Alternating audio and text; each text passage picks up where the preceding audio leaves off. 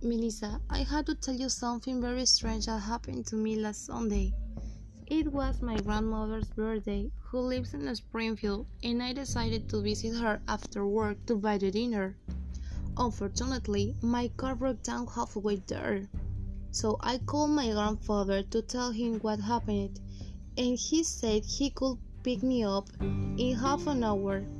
While I was waiting for him, something in the sky caught my attention. I looked up, and there was an spectacular and impressive sight when suddenly a red light appeared lighting up the whole sky and forming a very weird shapes, turning into an orange, a green, and a yellow light quickly several times over and over again. I was very stunned by what my eyes saw. And if that wasn't enough, I also heard very strange noises. I felt really frightened. After that, my grandfather came for me and I told him what was happening.